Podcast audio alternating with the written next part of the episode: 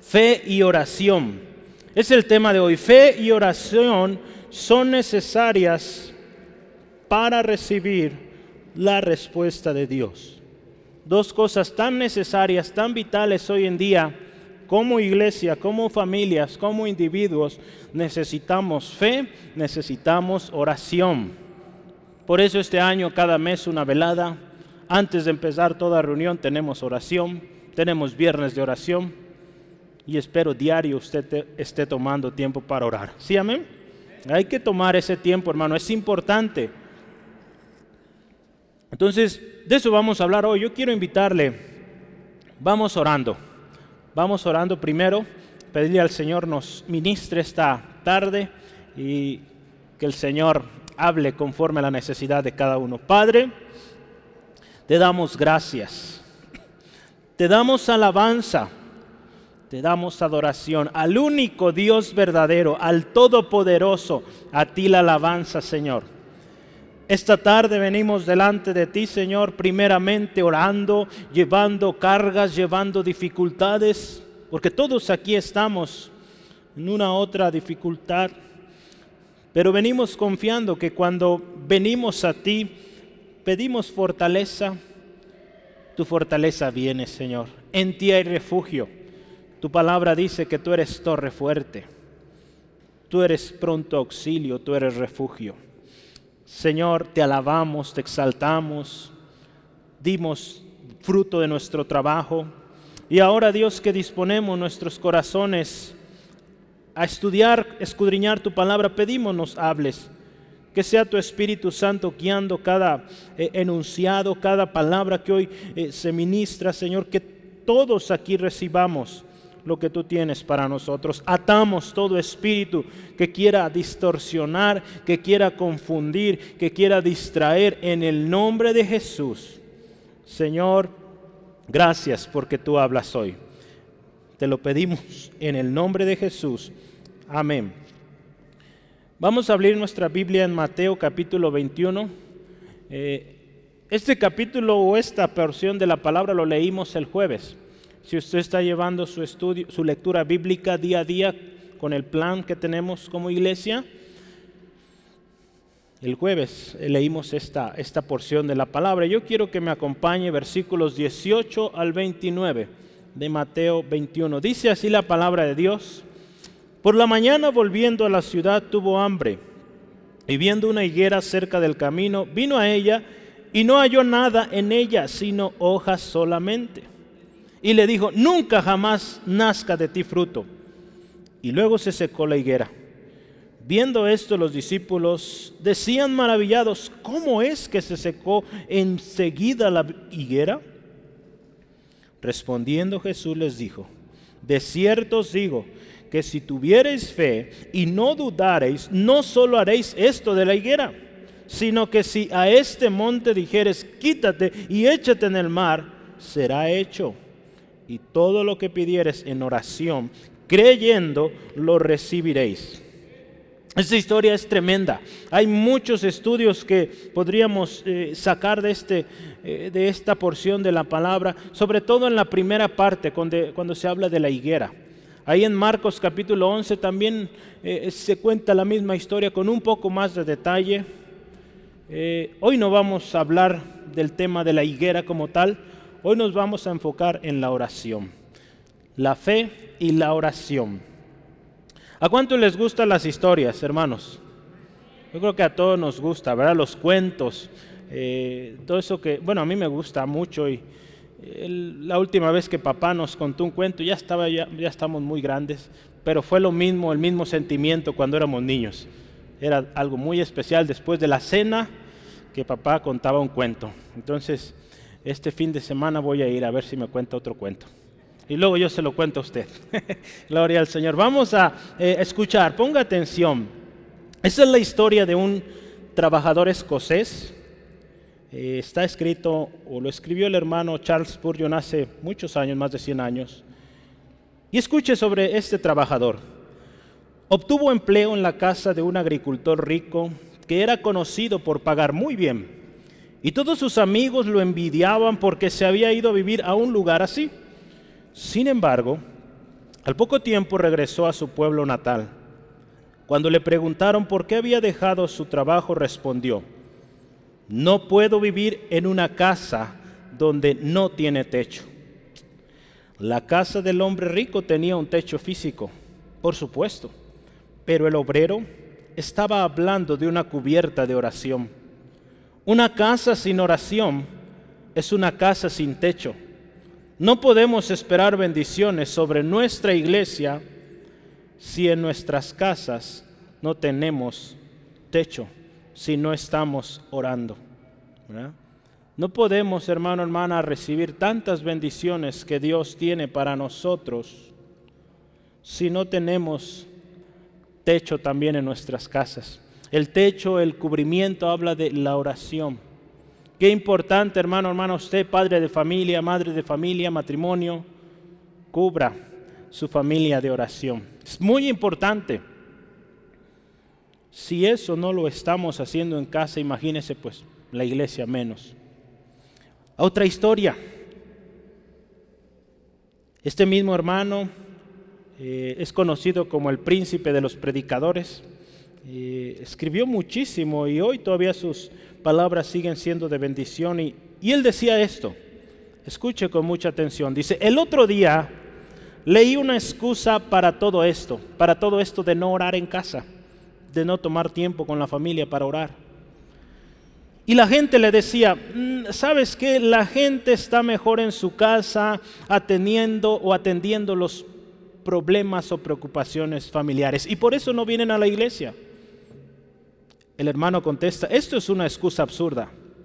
Ninguno de nosotros desea que la gente descuide sus preocupaciones familiares. Sin embargo, las personas que mejor se ocupan de sus propios asuntos o asuntos familiares son los que se esmeran en poner todo en orden para poder ir a la iglesia. El descuido de la casa de Dios es a menudo una indicación del descuido de la propia casa. Si una persona no trae a sus hijos a los servicios de la iglesia, estoy persuadido de que no los está trayendo a Cristo. Fíjese qué tremendo. Es algo fuerte. Pero si decimos preocuparnos en la casa o en los trabajos y decir, es que hermano, tengo algo muy urgente que hacer con mi hijo, mi hija que está en casa. Si decimos estar tan preocupados por nuestra familia, créame que seríamos los primeros a estar aquí orando, pidiendo por nuestros familiares, por nuestras situaciones. El hecho de realmente preocuparnos por nuestra familia, por nuestro hogar, pues está en que debemos orar, debemos tomar tiempo para orar. Si alguien no ora, pues está revelando que realmente no se preocupa por su familia, se preocupa por sí mismo. Si nos preocupamos por familia, hay que orar. Todos aquí tenemos eh, familiares en dificultades, familiares pasando eh, tribulación, familiares que no son creyentes, todos. Aquí tenemos familiares así, amén. ¿Sí? Entonces necesitamos orar. Necesitamos orar por ellos. ¿Cómo está nuestra vida de oración personal, familiar y en la iglesia? Hoy vamos a hablar de la oración con fe. ¿Es nuestra oración ferviente? ¿Es con fe? ¿O solo oramos por orar o porque los demás lo hacen? Hoy vamos a hablar de cómo la fe va muy ligada de la oración y una no puede estar sin la otra. Claro está si queremos la respuesta de Dios. Porque si solo hay oración, solo repetir y repetir palabras, pues, pues eso hace el mundo, eso hace la religión tradicional, repite, repite tantas veces eh, tal oración y con eso. Y no sucede nada, porque no hay fe, no hay convicción. La oración necesita fe y cuando nosotros tenemos fe, pues oramos. Cuando usted y yo tenemos fe en Dios, pues vamos a hablar con Dios. ¿Y cómo hablamos con Dios? Orando. Entonces son, son dos cosas que van tan eh, estrechamente relacionadas, hermano, hermana. Y créame que hoy en día necesitamos hacer un serio compromiso de oración.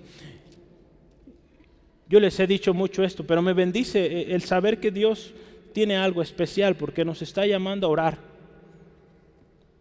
a alabarle, a adorar, a vivir en comunión. Es algo tan vital, tan importante que se ha venido descuidando. En la mañana estábamos hablando sobre el perdón y en unos momentos vamos a hablar un poquito más de esto. Eh, pero eh, el instructor que estamos viendo hablaba del templo antiguo, el templo eh, de Salomón, por ejemplo, cuando Jesús estaba en la tierra. Era considerado y debería ser considerado como un lugar donde la presencia del Señor estaba, donde había justicia, donde había amor, donde había perdón. Pero ¿qué sucedió? Ese lugar se convirtió en qué? En una cueva de ladrones. ¿Se acuerda aquella vez que Jesús sacó a los cambistas, aquellos que estaban vendiendo ahí en el templo, y dijo, esto se ha convertido en una cueva de ladrones, ¿verdad? Esto debería ser un lugar, casa de Dios, un lugar donde se alaba al Señor. ¿Y qué se convirtió? Pues en gente que buscaba sus propios beneficios, sacar ventaja de aquel que venía de lejos para venderle el sacrificio. La iglesia muchas veces se convierte en eso, hermano, hermano. ¿Y un ladrón qué es? Pues alguien egoísta que busca solo el bien para sí mismo. Cuando Dios este año nos llama a orar, a adorar y vivir en comunión. Entonces estas partes nos hablan de una preocupación, un interés por el otro, por nuestro hermano, nuestra hermana y orar, interceder porque se necesita. Todos aquí, hermano, hermana, necesitamos orar. Yo le invito, no se distraiga. No permita que la incredulidad, la impaciencia, ocupaciones, preocupaciones o lo que sea que está estorbando le robe lo que Dios tiene para usted hoy. Dios tiene algo especial para usted, pero si usted está con esa preocupación, pues yo le animo, llévesela al Señor. Diga, Señor, aquí está. Estoy preocupado, no sé cómo le voy a hacer, pero yo voy a escuchar tu palabra. ¿Sí, amén? Si tuvieres fe y no dudaréis, dudaréis. Es el primer tema que usted tiene ahí. Si tuvieres fe, Jesús le dice a sus discípulos, si tuvieren fe y no dudan, ¿qué va a suceder? Vamos a leer el versículo 21. Dice, respondiendo Jesús les digo, ellos acaban de ver algo tremendo, algo impensable en Marcos da detalle, esto sucedió un día antes. Jesús fue a este, fruto, a este árbol buscando fruto y dice, encontró puras hojas. Entonces Jesús le maldice y le dice, nunca más o nunca vuelvas a tener fruto. Y aquí en esta historia dice que a la mañana siguiente, próximo día, ven los discípulos y ven un árbol seco. Dice desde la raíz. Entonces acaban de ver algo tan sorprendente, algo nunca antes visto. Y Jesús les dice, de cierto os digo, que si tuviereis fe y no dudaréis, no solo haréis esto de la higuera, esto es lo de menos, sino que si a este monte dijeres, quítate y échate en el mar, será hecho. Este texto también es razón de muchos sermones hablando de la fe, de, de, los problemas, de las montañas que enfrentamos y tanta cosa.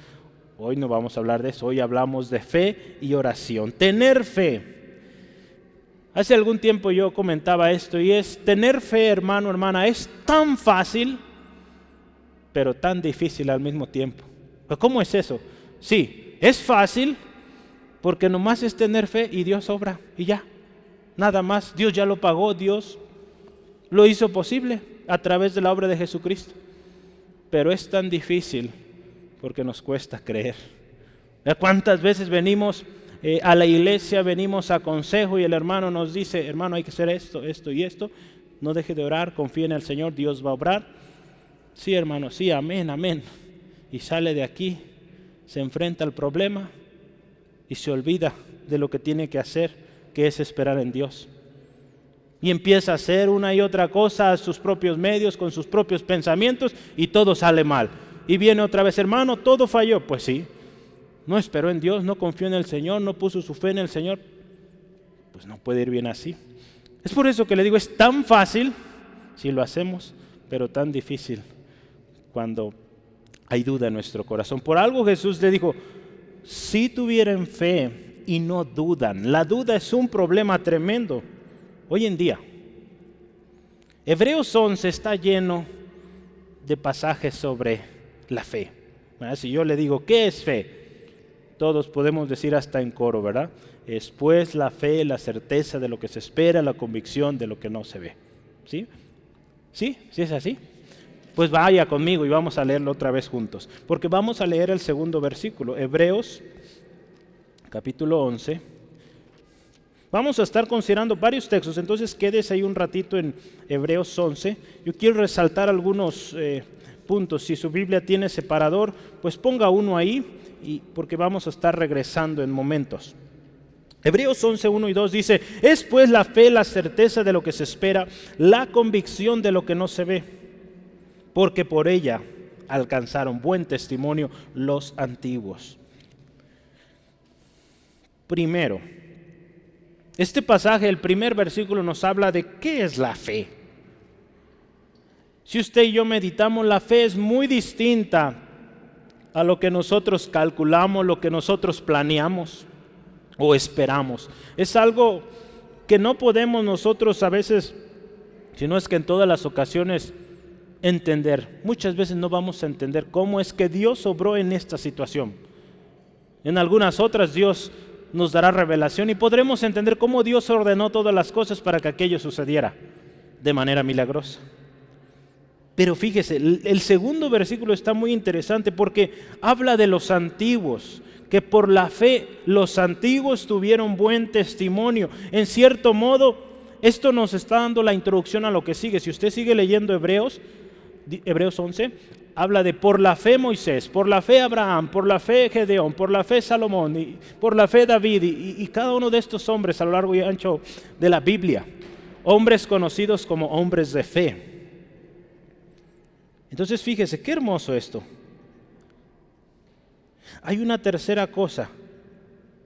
Y quisiera que lea el versículo 3. Dice, por la fe entendemos haber sido constituido, haber sido constituido el universo por la palabra de Dios. De modo que lo que se ve fue hecho de lo que no se veía. Esta tercera cosa o tercer versículo nos dice, hermano, hermana, que nuestra fe está fundada en este principio de que creemos que todo lo que fue hecho, todo lo que usted y yo vemos, palpamos, fue creado por la palabra de Dios. Cuando usted y yo tenemos fe, creemos esto, que todo fue creado por Dios, por su palabra. Él dijo y fue hecho. Ahí vea Génesis, nos da un muy buen resumen de esto, cuando Dios creó el universo.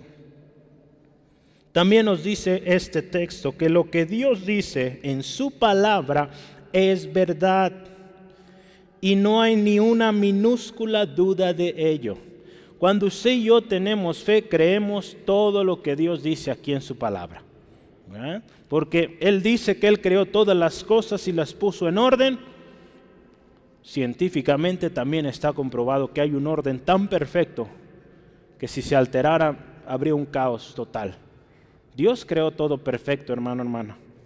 La fe, hermano, hermana, es necesaria para obtener la respuesta de Dios. Yo hablé, o el título dice la fe y la oración. Ahorita estamos enfocándonos en la fe. Por eso ahí en su hojita ve fe subrayado. La fe es necesaria. La fe obra en lo sobrenatural, lo que no vemos, pero que puede suceder si tenemos fe. No deje ahí Hebreos 23, pero vamos a Mateo 17. Mateo 17, 19 al 21. Dice la palabra del Señor así. Viniendo entonces los discípulos de Jesús aparte, dijeron, ¿por qué nosotros no pudimos echarlo fuera? Hay un joven ahí que está endemoniado y los discípulos no pudieron echarlo fuera. Y Jesús les dice unas palabras muy similares a lo de hoy. Jesús les dijo, por vuestra poca fe, porque de cierto os digo que si tuvieres fe como un grano de mostaza, diréis a este monte, pásate de aquí allá y se pasará. Y nada os será imposible. Termina Jesús, pero este género no sale sino con oración y ayuno. Entonces se necesita fe. Ahí Jesús les describe la fe. Y en este caso muy particular, añade ayuno. Oración, lógicamente, se necesitaba, pero también una preparación con ayuno, una consagración a Dios, porque era algo serio que este joven traía. Va a haber situaciones en nuestra vida, en nuestra familia, que requieren un ayuno, hermano, hermana. En otras ocasiones usted podrá orar en el momento y las, el milagro sucederá, pero hay otras que requieren ayuno. Pídale al Señor le guíe y Él va a responder porque Él es poderoso. Abraham es un ejemplo de la fe. Es también conocido como el padre de la fe. Creyó y vio la gloria de Dios en su vida y en su familia. Abraham. Un hombre, dice ahí Romanos, ya casi muerto, viejo, casi 100 años, teniendo un hijo. Imagínense, su esposa igual, una mujer ya muy avanzada en edad, teniendo un hijo. Nuestro Dios, hermano, hermana, es Dios de lo imposible, lo cantamos. Ahí en Romanos yo quisiera que leamos sobre Abraham. Podríamos ir a Génesis, pero vamos a leerlo ahí en Romanos. Romanos 4, 16 al 18. Dice así la palabra de Dios. Por tanto, es por fe, para que sea por gracia, a fin de que la promesa sea firme para toda su descendencia, no solamente para la que es de la ley, sino también para la que es de la fe de Abraham. Escuche esto, el cual es Padre de todos nosotros por su fe. Como está escrito, te he puesto por Padre de muchas gentes delante de Dios, a quien creyó, el cual da vida a los muertos y llama a las cosas que no son como si fuesen versículo 18, Él creyó en esperanza contra esperanza para llegar a ser padre de muchas gentes conforme a lo que se había dicho. Así será tu descendencia. Él creyó en contra de todo pronóstico médico, científico, Él creyó. Hermano, hermana, necesitamos la fe. Todos, los mismos discípulos en un momento le dijeron, Jesús, aumentanos aumentanos la fe. Yo quiero hablarle aquí de, anoté cinco cosas, cinco efectos o cinco evidencias que podemos encontrar en alguien que tiene fe. Si alguien le dice a usted, yo tengo fe, ok, vamos a ver. Le voy a dar cinco cosas, cómo podemos validar. Y no solamente valide a otros, valide a sí mismo, diga, me falta fe. Yo no estoy haciendo eso. Hebreos 11, vamos a volver. Hebreos 11. Hebreos 11, 4. Dice la palabra que por la fe Abel ofreció a Dios más excelente sacrificio que Caín. Cuando usted y yo, hermano, hermana, damos o, tenemos fe en el Señor, nuestra ofrenda es más agradable al Señor. Porque sabemos que Dios existe, que Dios mira el corazón y damos lo mejor, no obligados, no porque los demás lo hacen, porque tenemos fe en Dios y sabemos que Él es nuestro Señor y que debemos dar agradecidos. Sí, amén. Entonces Abel conocía al Señor, ¿verdad? Aquí nos habla, por la fe, Abel ofreció a Dios más excelente sacrificio. Cuando usted y yo tenemos fe en el Señor, nuestros sacrificios, nuestras ofrendas son excelentes para Dios.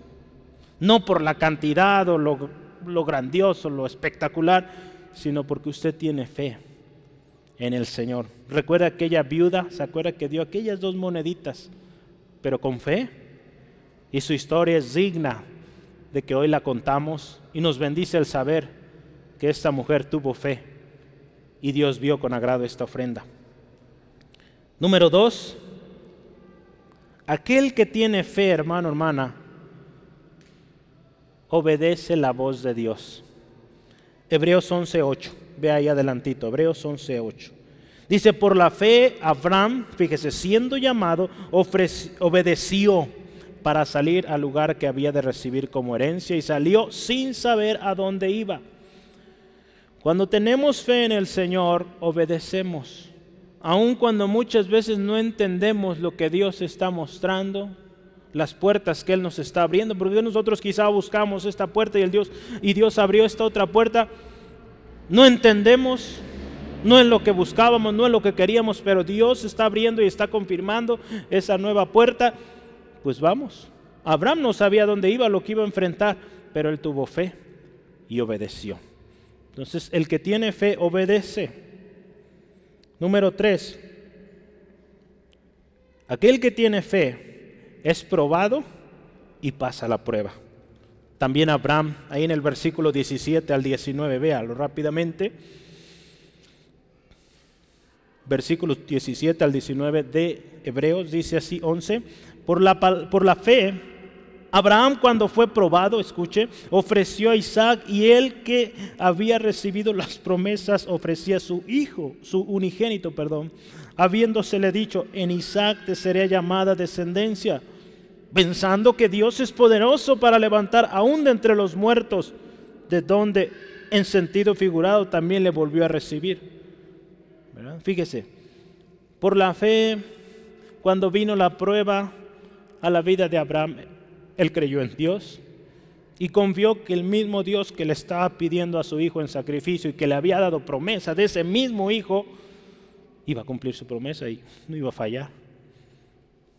Será interesante, no sé usted, pero a mí me interesaría cuando lleguemos al cielo preguntarle a Abraham qué pensó en ese momento si habrá pensado, dijo, pues si Dios me lo pide, pues seguramente me lo va a resucitar, o eso yo tengo la duda, ¿qué, habrá pensado él?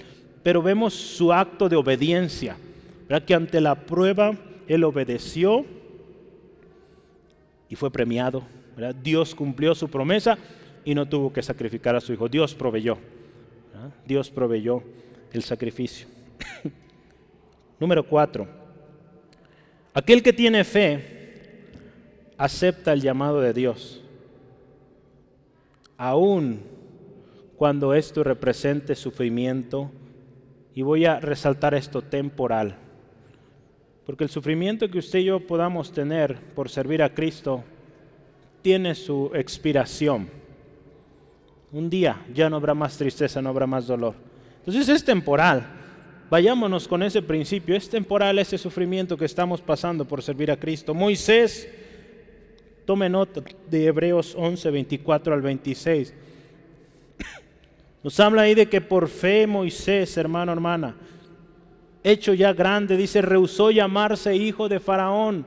Él prefirió estar con sus hermanos en Israel. Él prefirió el sufrimiento, la carga de trabajo, el ser considerado pues esclavo de alguna manera, del pueblo esclavo. Él prefirió eso porque él tenía un llamado de Dios.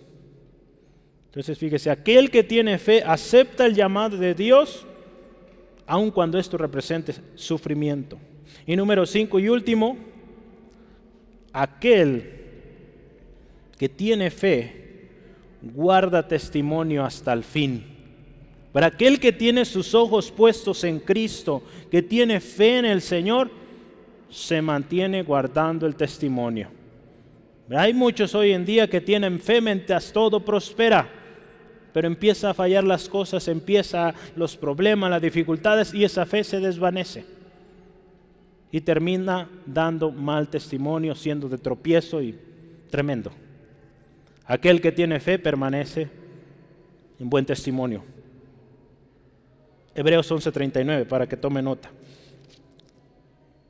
Ahí habla al final como conclusión, dice, y todos estos, todos estos hombres de fe, aunque alcanzaron buen testimonio mediante la fe, ahí está, no recibieron lo prometido.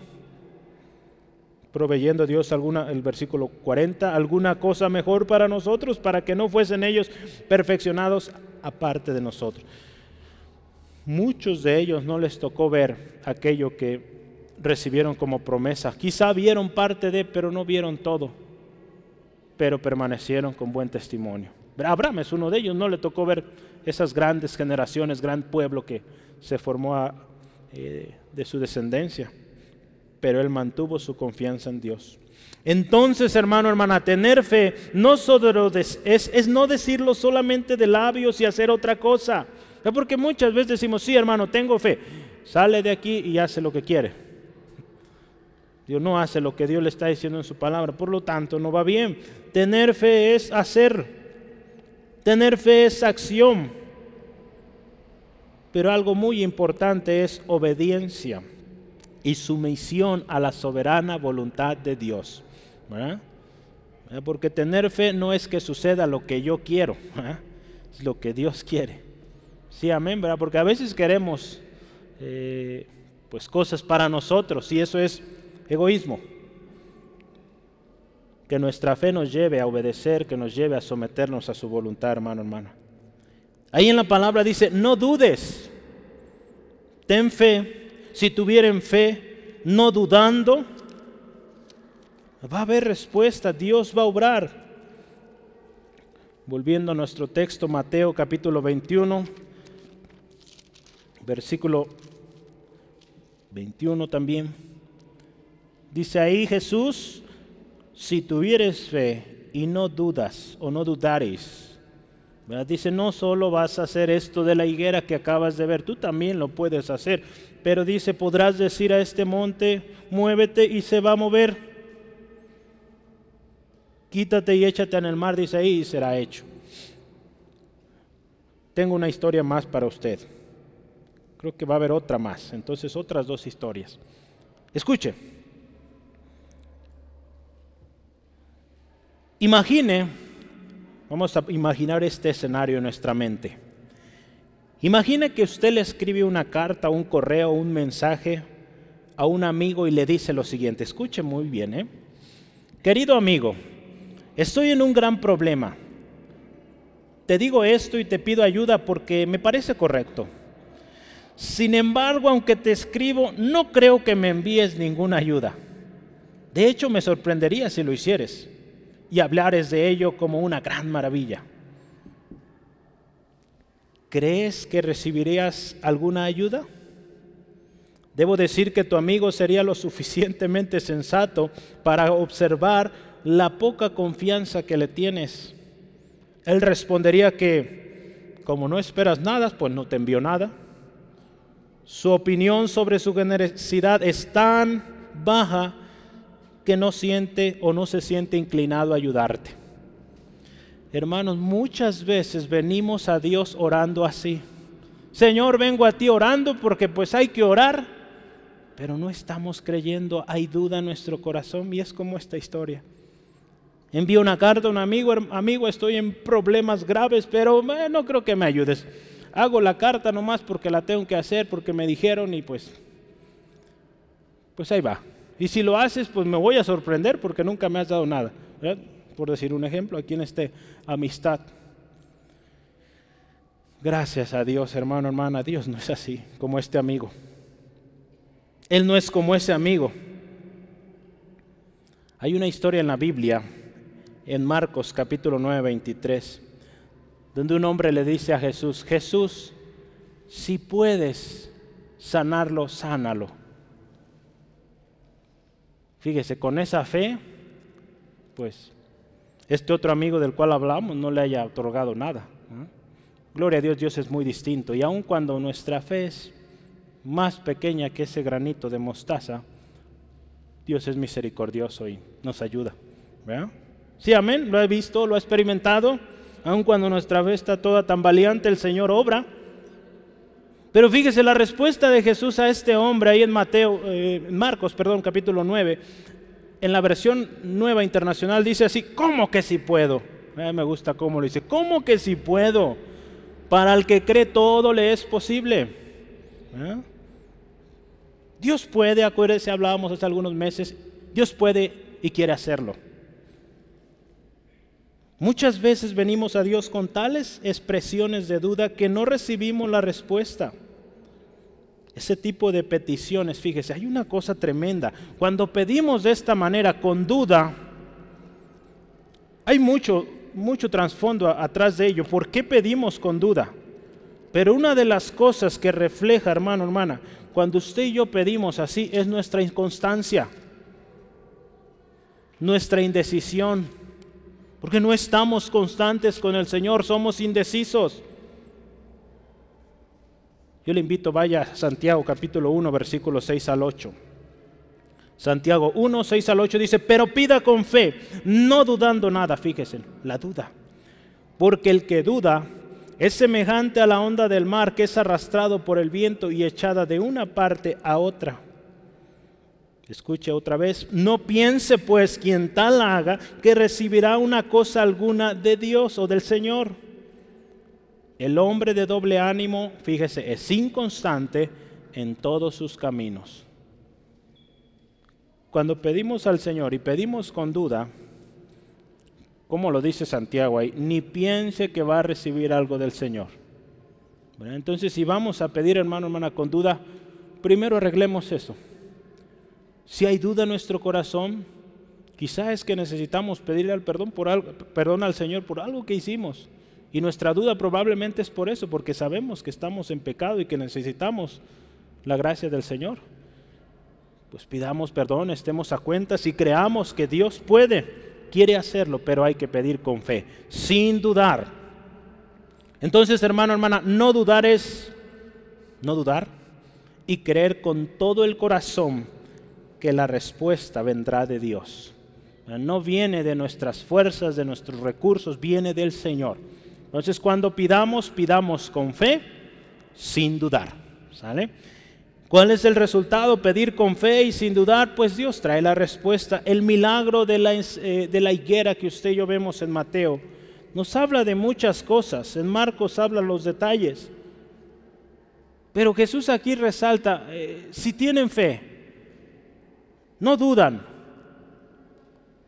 cosas mayores que esto de la higuera. Cosas mayores harán.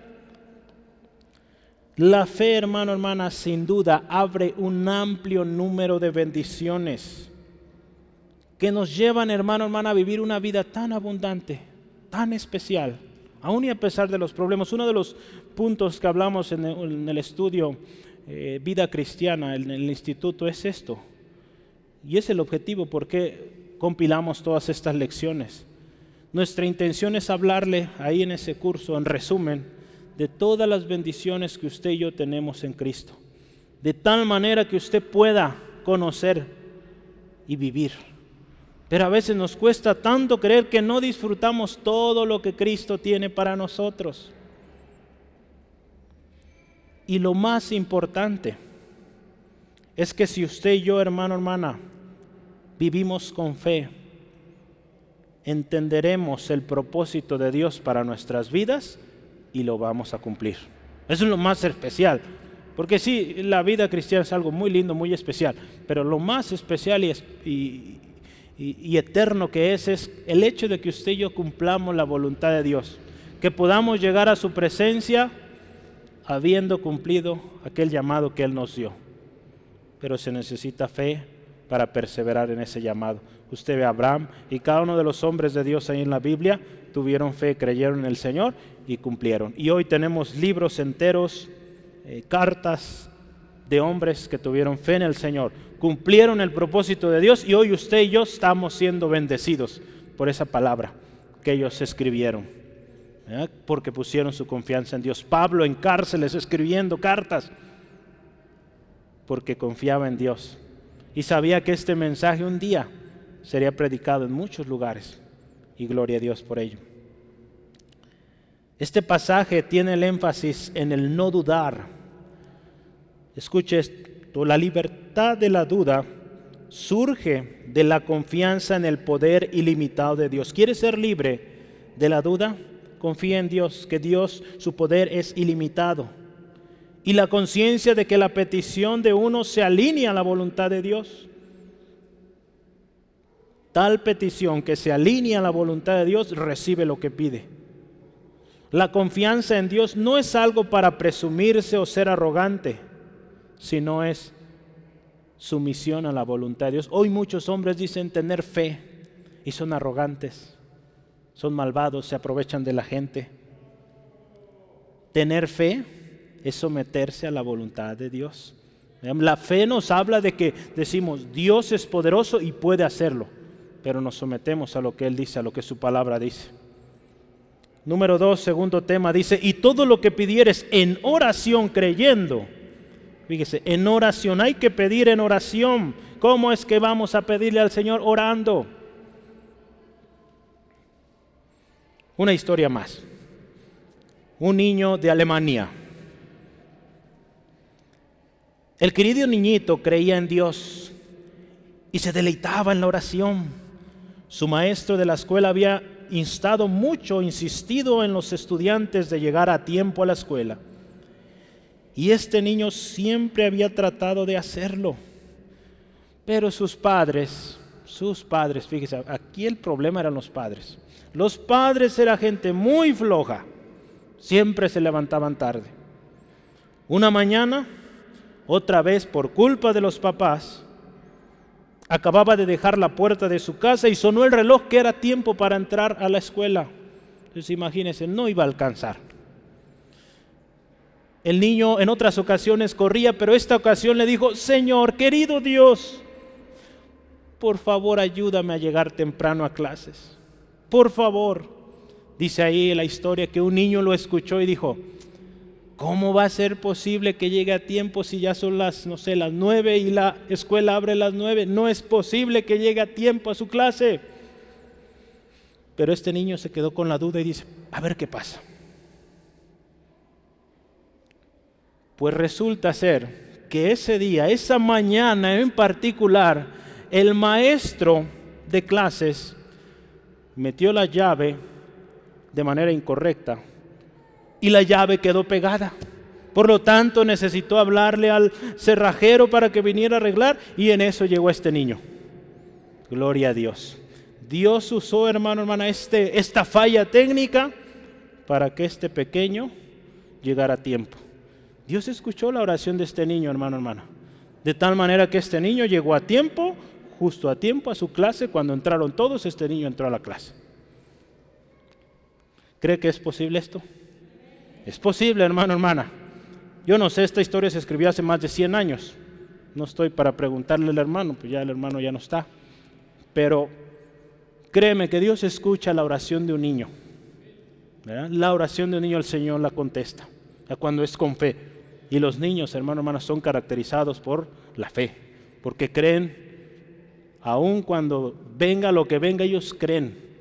Vea cómo un niño cree en papá y mamá. Imagínese si usted le enseña a creer en Dios, que Dios es su padre, que Dios es su proveedor, su amigo. Tremendo, hermano, hermana, lo que el Señor va a hacer. Gloria a Dios. Lo que pedimos, lo pedimos en oración. El salmista David decía, joven fui y envejecido, y no he visto justo desamparado, ni su descendencia que mendigue pan. Salmo 37, 25. Aquel que confía en Dios no será desamparado. Pero aquí dice, pida, hay que pedir. Dice aquí, todo lo que pidamos. Un libro yo leí hace unos días y, y dice que el ser humano por naturaleza es un, un ser que todo quiere. Si usted se fija, tiene algo y quiere algo más. Tiene un carro, pues ahora quiere una camioneta. Tiene la camioneta y ahora quiere otra camioneta. Tiene dos camionetas, un carro y ahora quiere una moto y ahora quiere esto y ahora no tiene llena, ¿verdad? El ser humano. Dice aquí todo lo que pidieres. Esta frase, muchos han usado este, este texto como excusa para pedir cualquier cosa sin considerar que lo que pedimos debe ser de acuerdo a la voluntad del Señor. Santiago 4.3 dice que no reciben, piden y no reciben porque piden mal para gastar en vuestros deleites. No nomás es pedir por pedir, hay que saber pedir y pedir que se haga la voluntad del Señor. Jesús nos enseñó en el Padre nuestro, tenemos bien clarito eso. Padre, que se haga tu voluntad. Cuando Jesús está a punto de partir para ser crucificado. Padre, si es posible, pase de mí esta copa, pero no se haga como yo quiero, se haga como tú. Entonces, pedir no es pedir por pedir, es pedir, Señor, hay esta necesidad, es tu voluntad, guíame. Y créame que en muchas ocasiones a mí me ha sucedido varias veces, no necesito eso. Pues no era la voluntad de Dios y, y Dios nos enseña algo tremendo ahí, a esperar en Él, esperar su tiempo. Una oración egoísta no será respondida. Recordemos que Dios ya conoce nuestras necesidades antes de que se las pidamos, pero qué hermoso tener un medio por el cual usted y yo comunicamos al Padre, nos acercamos, porque se necesita, hermano. Un hijo necesita de un padre y cuando no está el Padre, qué tremenda vida llevan esos pequeños. Quien ha vivido sin papá, qué, difícil es. Se necesita un Padre. Por eso Dios provee la oración para que nos acerquemos a Él. Él ya sabe que necesitamos, pero nos da esa bendición de poder decir, papá, Padre, necesito esto. Y qué hermoso que busquemos su voluntad. Ahí en el famoso pasaje del Padre Nuestro enseña mucho sobre cómo pedir de acuerdo a la voluntad de Dios. Ahí los pasajes, si quiera anotarle por tiempo, no alcanzamos a verlos, pero Mateo 6, 7 al 10. Ahí número uno nos dice que nuestra oración no debe ser con vanas repeticiones. No se trata de recitar, repetir un montón de palabras, un guion. La oración es una conversación sincera con Dios, así de simple. Hablamos, Señor, aquí está mi situación, con total confianza, hermano, hermano, porque es nuestro Padre. Otra cosa, Dios nuestro Padre sabe de qué tenemos necesidad antes que lo pidamos. Y Dios es soberano, número tres, tenemos que pedir que se haga su voluntad. Si nosotros basamos nuestra oración en estas premisas, en estos enunciados, todo lo que pidamos, todo lo que pidamos debe estar condicionado a que sea la voluntad de Dios. Y si usted me dice, ¿cómo sé o cómo es la voluntad de Dios? Pues hay muchos textos sobre esto, yo solo le voy a dar tres. La voluntad de Dios es buena, agradable y perfecta. Pero para entenderla, dice la palabra de Dios ahí en Romanos 12, necesitamos ser transformados por la renovación de nuestra mente. Entonces sí, muchos dicen, es que la voluntad de Dios es buena, agradable y perfecta. Entonces, pues todo lo perfecto para mí, eso es la voluntad. No es así. Necesitamos también discernimiento, que nuestra mente sea renovada, que sean quitadas esas actitudes egoístas, que podamos entender lo que realmente Dios quiere. Y eso que Dios quiere es agradable, bueno y perfecto. Vean, no lo que yo deseo o lo que yo pienso egoístamente. Otra cosa más, ¿cómo es la voluntad de Dios? O la voluntad de Dios es para nuestra santificación. La santificación, 1 Tesalonicenses 5.3. Dice ahí la palabra que la voluntad de Dios es que seamos santificados y nos apartemos. Ahí habla de la fornicación y toda especie de mal. Esa es la voluntad de Dios. Entonces cuando usted y yo veamos o, tengamos algo eh, que queremos o que estamos pidiendo al Señor, pensemos, esto que estoy pidiendo me ayuda en mi santificación y muchas veces nos vamos a dar cuenta que no. Hay cosas que pedimos al Señor que no son para nuestro bien, ni para nuestra vida, ni para nuestra familia, ni para la iglesia. Y número tres, la voluntad de Dios. Yo tomé este texto porque aplica también a, la oración, a la voluntad del Señor. Filipenses 4:8 dice todo lo que es verdadero, todo lo honesto, todo lo justo, todo lo puro, todo lo amable, todo lo que es de buen nombre, si hay virtud alguna, si algo digno de alabanza, en esto pensad. Cuando usted y yo vamos a Dios orando, es por algo que ya pensamos, que deseamos o que estamos buscando recibir de Dios. Entonces, la palabra de eso en Filipenses dice todo lo bueno, lo verdadero, lo justo, honesto, puro. Entonces vea, si su petición tiene estas características, es la voluntad del Señor. O va de acuerdo al menos a lo que dice la palabra. Dios trae revelación también, sí. Cumple todo, porque a veces nosotros deseamos algo tanto que pues hasta, hallamos versículos que soportan aquello.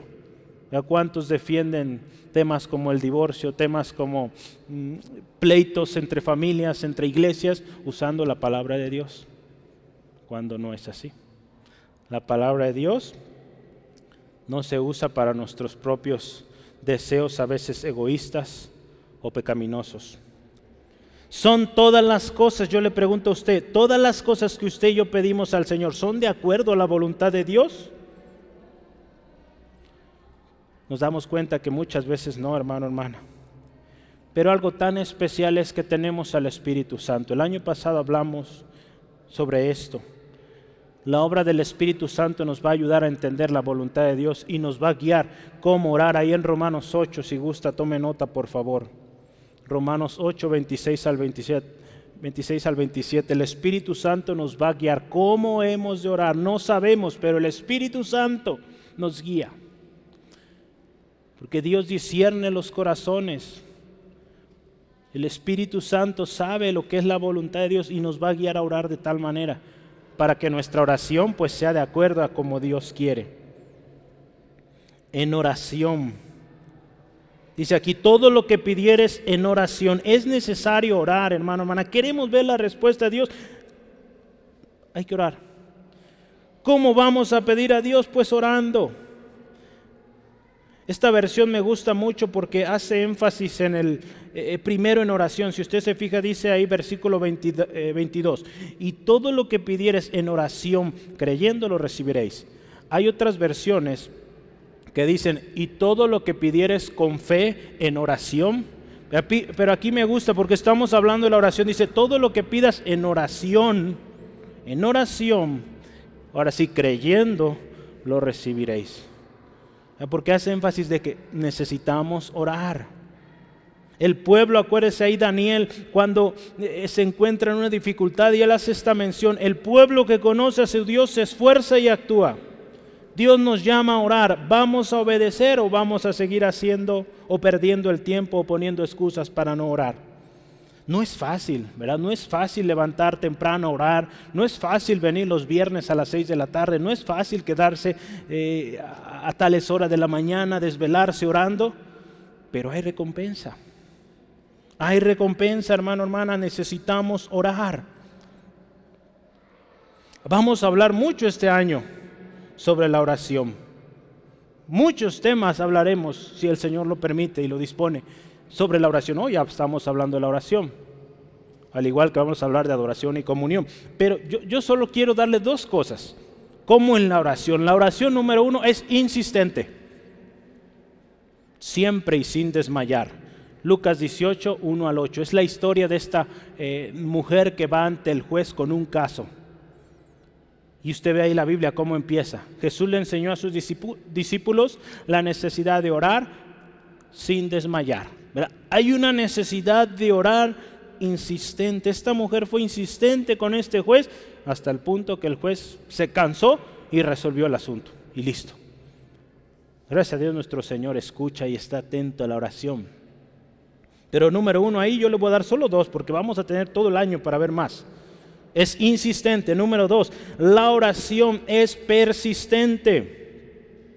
La oración es persistente. Aun cuando hay oposición, la oración es persistente. Sigue, sigue, sigue. Daniel 6, 10 al 11. Usted ve ahí cuando él recibe oposición, hay este edicto del rey que nadie debe adorar, orar a otro Dios más que a él, a esta imagen que construyó. Dice la palabra que David, eh, perdón, Daniel, como de costumbre, se levanta, abre las ventanas de su recámara que apuntaban a Israel y empieza a orar. Tres veces al día tomaba tiempo para orar, sin miedo, persistente. Dios lo guardó, Dios lo respaldó. Entonces así es la oración persistente. Sí, amén. Creyendo, ¿verdad? Es necesario. Aquí está la liga, usted ve. Todo lo que pidieres en oración, ya vimos oración, ¿qué es oración? ¿Cómo orar? ¿Cómo es la oración? Y dice creyendo. Esta parte ensambla con la fe. Creyendo es la fe. Entonces creyendo vamos a recibir. Santiago 5, 15 al 16 nos muestra esta combinación de la fe y de la oración. Vamos a leerlo rápidamente. Santiago 5, 15 al 16.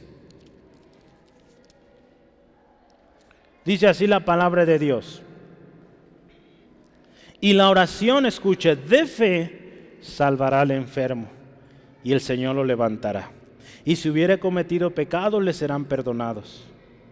Confesaos vuestras ofensas unos a otros y orad unos por otros para que seáis sanos.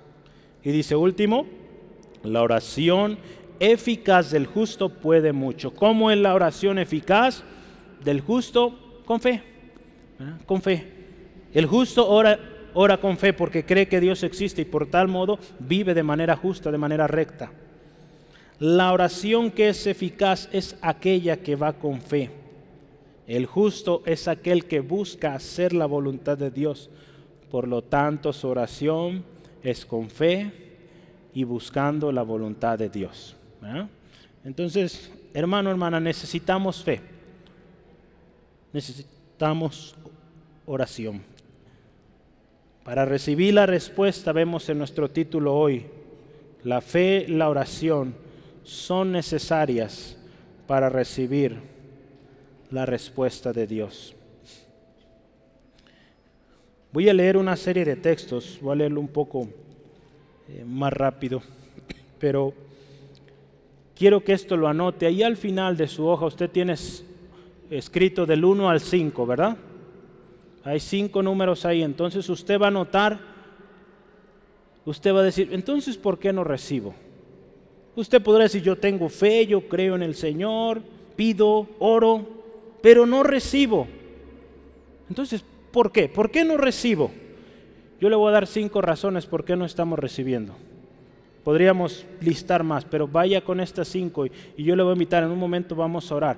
Y si hay una de estas cosas en su vida, es tiempo de arreglar cuentas, ponernos a cuentas con el Señor y empezar a orar con más intensidad, con más fe. Número uno, ¿por qué no recibimos? No hay fe y no hay oración. Así de simple. Hoy hablamos de esas dos cosas. No vamos a recibir cuando no hay ni fe ni oración. Venir a la iglesia no cuenta, hermano, hermano, hay que orar. ¿Eh? Gracias a Dios, viene a la iglesia, ya dio un paso, pero ore tenga fe en el Señor. Haber nacido en una familia cristiana no, no le garantiza la respuesta de Dios. Hay que orar, hay que tener fe.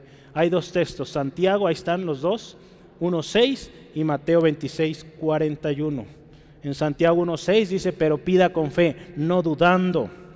Ahí en Mateo 26, 41 le leo yo, dice, velad y orad para que no entréis en tentación. El espíritu a la verdad está dispuesto, pero la carne es débil.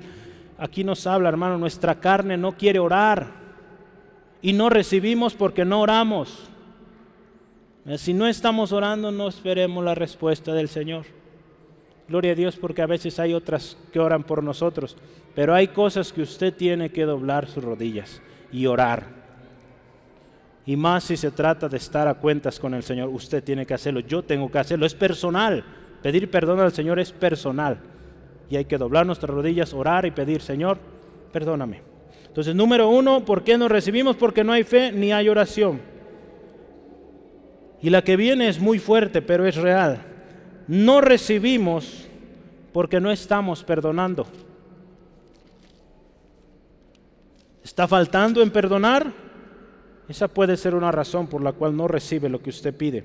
Marcos capítulo 11, 24 al 26. La palabra de Dios dice así. Por tanto os digo que todo lo que pidiereis orando, creed que lo recibiréis y os vendrá. Y cuando estéis orando, escuche esto, perdonáis si tenéis algo contra alguno, para que también vuestro Padre que está en los cielos os perdone a vosotros vuestras ofensas. Porque si vosotros no perdonáis, tampoco vuestro Padre que está en los cielos os perdonará vuestras ofensas ofensas. Es algo tan, tan real, hermano, hermana, que si no perdonamos, no podemos gozar de esa vida plena que Cristo tiene para nosotros. Por ahí empecemos. Si hay falta de perdón, si hay una ofensa que se nos hizo y no hemos perdonado, y cada vez que vemos a esa persona nos recuerda aquello y no queremos ni hablarlo, lo insultamos o, o hay algo todavía en nuestro corazón, necesitamos perdonar. De otra manera, no vamos a recibir respuesta de Dios. Por más que llore, grite, si no perdona, no hay respuesta del Señor. Es triste, pero eso pasa, dice el hermano, hasta en las mejores familias. En la iglesia pasa, en el liderazgo pasa. Hombres, mujeres, siervos de Dios que sirven en diferentes áreas no reciben respuesta a una necesidad porque no han perdonado, no han sanado esa área hermano, hermana, nos conviene pedir perdón y perdonar. ¿Sí, amén? Entonces, no recibimos número dos porque no estamos perdonando. Y hay un texto más, son cinco. Número tres, no recibimos, no recibimos la respuesta a nuestra petición tan simple porque no pedimos. Santiago capítulo 4, versículo 2. No recibimos porque no pedimos. La razón por la cual no pedimos, quizá no estamos orando o no estamos creyendo y pues oramos por muchas cosas, pero no pedimos por aquello. Santiago 4.2 dice así, codiciáis y no tenéis, matáis y ardéis de envidia y no podéis alcanzar, combatís y lucháis, pero no tenéis lo que deseáis. Fíjese, porque no pedís. No obtienen porque no piden. Y como no piden al Señor, hacen todo eso que usted ve atrás. Codician, luchan, matan, combaten en sus propias fuerzas, no están dependiendo de Dios, no piden a Dios. Por lo tanto, ¿qué va a hacer? El hombre, su naturaleza es, pues a como de lugar obtengo lo que quiero, sin considerar a Dios. No está pidiendo a Dios. Y número 3, 4, perdón, no recibimos porque pedimos mal. Santiago 4, versículo 3. Pedís y no recibís porque pedís mal para gastar en vuestros deleites. ¿Verá cuántos pedimos o se ha pedido para algo que queremos, que es algo, digamos, egoísta? Eso no lo vamos a recibir. Es por eso que cuando pedimos necesitamos, Señor, eh, que sea tu voluntad. Yo quisiera esto, pero si es tu voluntad. Si no, da paz a mi corazón, contentamiento y a seguir adelante. Y número cinco, no recibimos, no recibimos porque no pedimos, no buscamos y no llamamos. No recibimos la respuesta porque no pedimos, ya hablamos de eso, no buscamos y no llamamos. Hay un texto ahí en Lucas 11 que nos habla de estas tres cosas. Lucas 11, 9 y 10. Dice la palabra de Dios así. Y yo os digo, pedid y se os dará. Buscad y hallaréis. Llamad y se os abrirá. Porque todo aquel que pide recibe, y el que busca halla, y el que llama se le abrirá. Muchas veces no pedimos, no estamos buscando al Señor su presencia, no, no llamamos al Señor, por lo tanto no vamos a recibir, hermano, hermana. Acuérdese, necesitamos cada quien eh, desarrollar una relación personal con Dios. El hecho de que papá, mamá, mi esposa, mi esposo busque a Dios no significa que yo voy a recibir todo lo que Dios tiene para mí si yo no pido. Necesitamos cada quien pedir al Señor, buscar al Señor, llamar al Señor, estar en su presencia y Dios nos va a responder. Entonces, esas cinco cosas piénselas, medítelas en su corazón. Y yo quiero concluir un resumen. Tener fe es tan fácil y difícil al mismo tiempo. Fácil porque con solo tenerla podemos recibir lo que pedimos. Pero es tan difícil porque cuesta creer y por lo tanto dejamos de tener fe y recurrimos a lo visiblemente posible. La fe es necesaria para obtener la respuesta de Dios. La fe es en lo sobrenatural, no lo vemos. Recuerde que la duda limita o anula la respuesta. Dios tiene el poder para darnos la respuesta y mucho más, porque Él tiene mejores pensamientos que nosotros, ¿verdad? Lo dice su palabra, que sus pensamientos no son los de nosotros. Entonces, Él tiene mucho más de lo que nosotros pensamos. Pero si no pedimos, no oramos, no vamos a recibir. ¿Cómo está siendo nuestra petición o nuestra oración a Dios? ¿Está siendo de acuerdo a su voluntad? Recuerdo que no todo lo que pedimos es la voluntad de Dios y por eso no recibimos. Una oración egoísta Dios no la va a responder. No olvidemos que Dios es rey, es soberano, Él ya conoce nuestras necesidades de antemano. Pero decía un hermano hace muchos años, es un privilegio que podamos orar. Una bendición tremenda que podamos ir al Padre como hijos y expresarle lo que necesitamos para recibir su gracia, su misericordia, su amor es necesaria, acuérdese, la ayuda del Espíritu Santo. Yo le voy a hacer estas preguntas. ¿Está orando? Gloria a Dios. Y aquí no ver amenes, porque no lo veo. ¿Está viniendo a las reuniones de oración? ¿Está ¿Está orando en familia? ¿Está llegando temprano a orar? Pero no diga amén. Yo sé que algunos lo hacen, pero hace falta orar, hermano, hermano. Necesitamos orar y, y, yo doy gracias a Dios porque Dios este día nos llama a orar. Créame, cuesta mucho, cuesta levantarse y orar, atender, pero Dios premia al que se esfuerza. Recuerde que la oración es insistente y persistente, aun cuando hay oposición, aun cuando vivimos muy lejos, porque a veces esa es la excusa, es que vivo muy lejos. Algún día vamos a tener la oportunidad de hacer viajes misioneros, estamos orando para pronto tener estas actividades, ir a comunidades en diferentes lugares, tenemos ya invitaciones.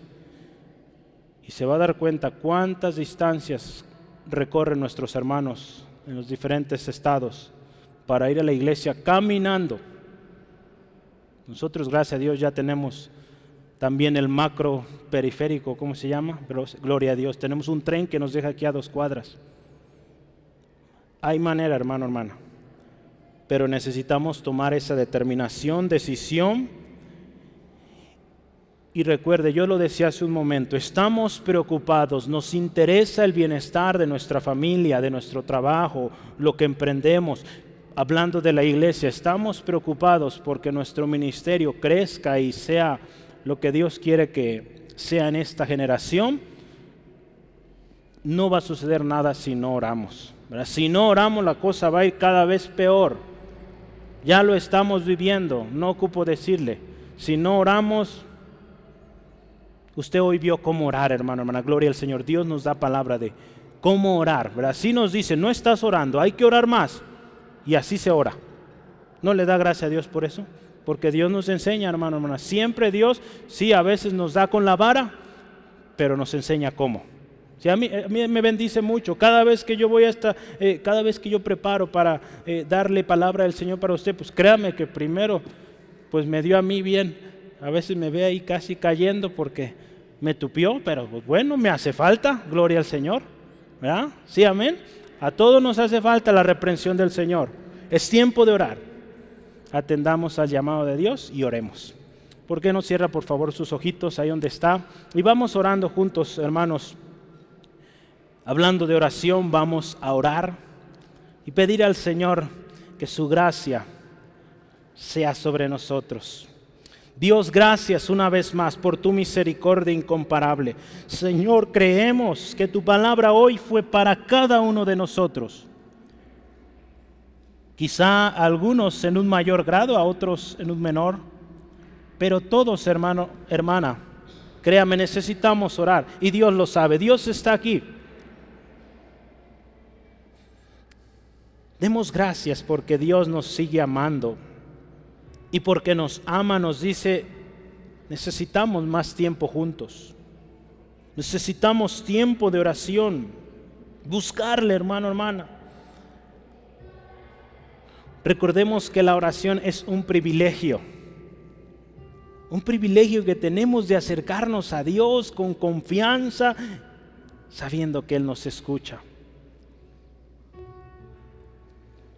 Y yo le voy a invitar, hoy no se ha puesto de pie usted, quédese ahí. Y le voy a decir una cosa, cada vez que se termina el culto, yo lo observo, mis hermanos que están atrás lo observan. Estamos orando y ¿qué está haciendo usted? Arreglando cosas, saliendo al baño. Yo le invito por hoy, quédese, ore.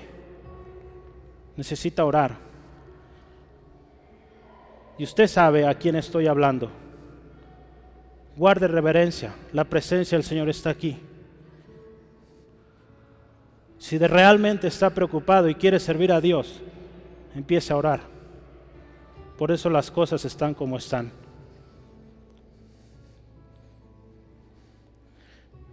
El Señor nos llama a orar. Y hermano, hermana, si hemos dejado de orar, la gracia del Señor es tan especial que nos está llamando hoy a orar, buscar su presencia. Porque los tiempos son difíciles, hermano, hermana, y vienen peor. Esta pandemia demostró mucho las consecuencias de la desobediencia del hombre.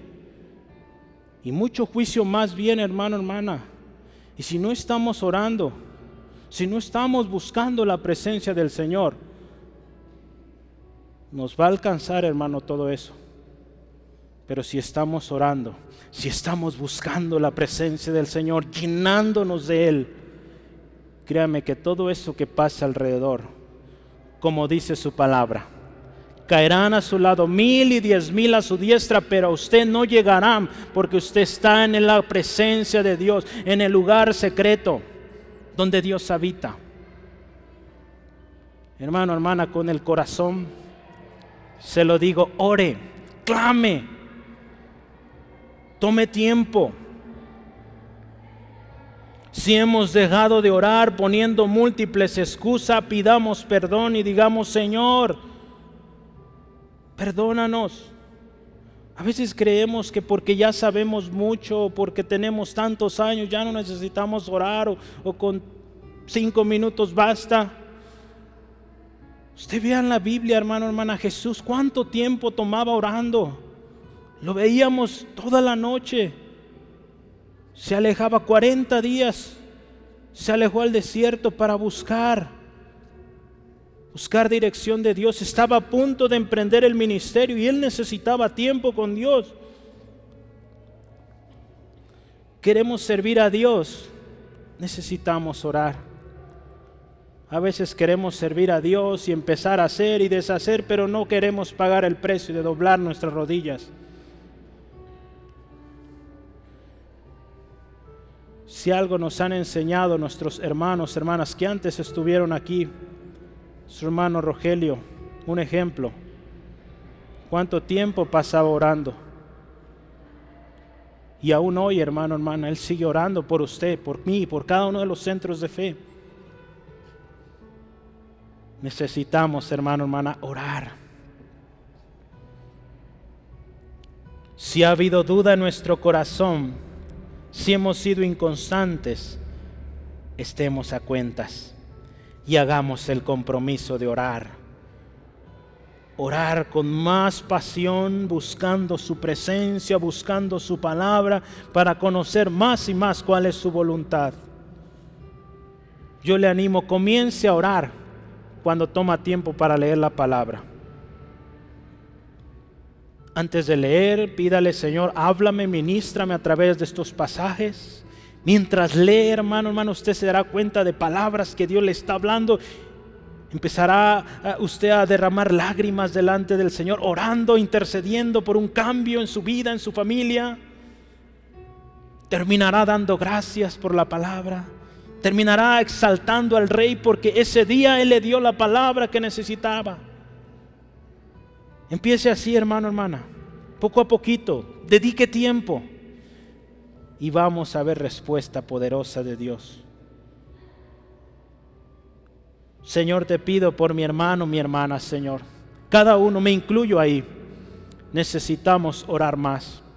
Necesitamos orar con fe. Señor, gracias por la bendición que viene. Bendición grande porque tú eres Dios grande y hemos creído, Señor, y hemos visto ya fruto de la fe, de la oración con fe, Señor. Y no hemos visto todo lo que tú puedes hacer y lo que harás. Señor, tus discípulos se asombraron con esa higuera. Tú les dijiste que una montaña podría moverse y ser echada al mar, algo humanamente imposible. Pero con oración, con fe, es posible. Señor, creemos que esas montañas se moverán. Creemos, Dios, que cualquier cosa que pidamos en tu nombre, Jesucristo, será hecho. Porque hay poder en la oración. Señor, gracias. Y gloria a tu nombre porque veremos cosas grandes, porque tú sigues haciendo milagros. Creemos en ti, Dios, y que la oración eficaz del justo puede mucho. Gracias Dios. Aleluya. Yo quiero dirigirme, dirigirme a usted que quizá hay duda en su corazón. Si usted hoy muriera está seguro de cuál es su destino.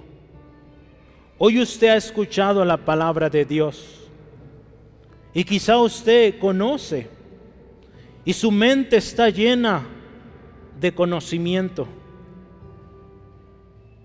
pero no ha atendido al llamado de aceptar a Jesucristo en su corazón.